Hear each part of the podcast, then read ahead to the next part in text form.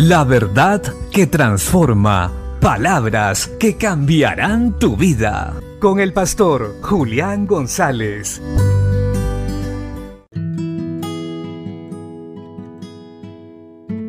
La Biblia dice en la carta a los Hebreos capítulo 10, verso 19 al 22.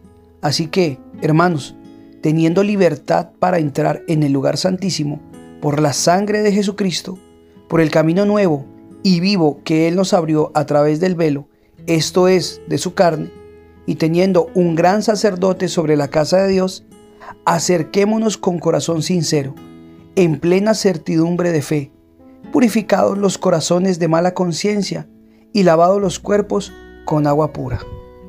En este texto bíblico se nos recuerda qué hizo Cristo por nosotros y cómo debemos responder ante tal sacrificio de amor. Pues tenemos un sumo sacerdote que nos preparó y nos abrió entrada al reino de los cielos, que nos purificó, nos perdonó, pues éramos malos, eh, vivíamos en pecado y el resultado de ese pecado lo habíamos experimentado, era la muerte. Hemos tenido muchos conflictos y problemas, pero Cristo vino a resolverlos, muriendo en la cruz, pagando el precio que no podíamos pagar, tomando nuestro lugar.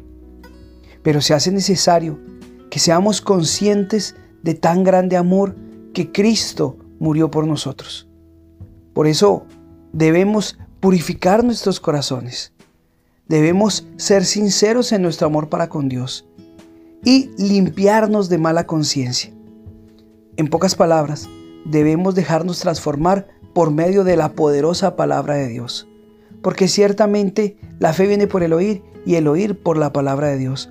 Cuando nosotros cambiamos todos nuestros pensamientos por medio del conocimiento de las escrituras y la ayuda del Espíritu Santo, nuestra manera de ver la vida cambia, nuestra manera de vivirla también cambia.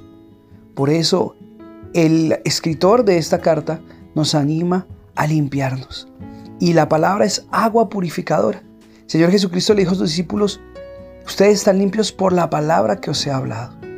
Es importante que entendamos que en la presencia de Dios no podemos estar de cualquier manera, no podemos servir de cualquier manera. Si hemos aceptado el sacrificio de Jesucristo, si hemos permitido que Él sea nuestro Señor, permitamos también que, que su palabra nos transforme y sea nuestra guía de vida.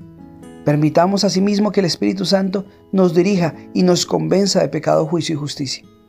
Esto hará que glorifiquemos a Dios y tengamos un corazón puro y sincero para con Él. Y que todo lo que hagamos sea realmente por amor. Bendiciones.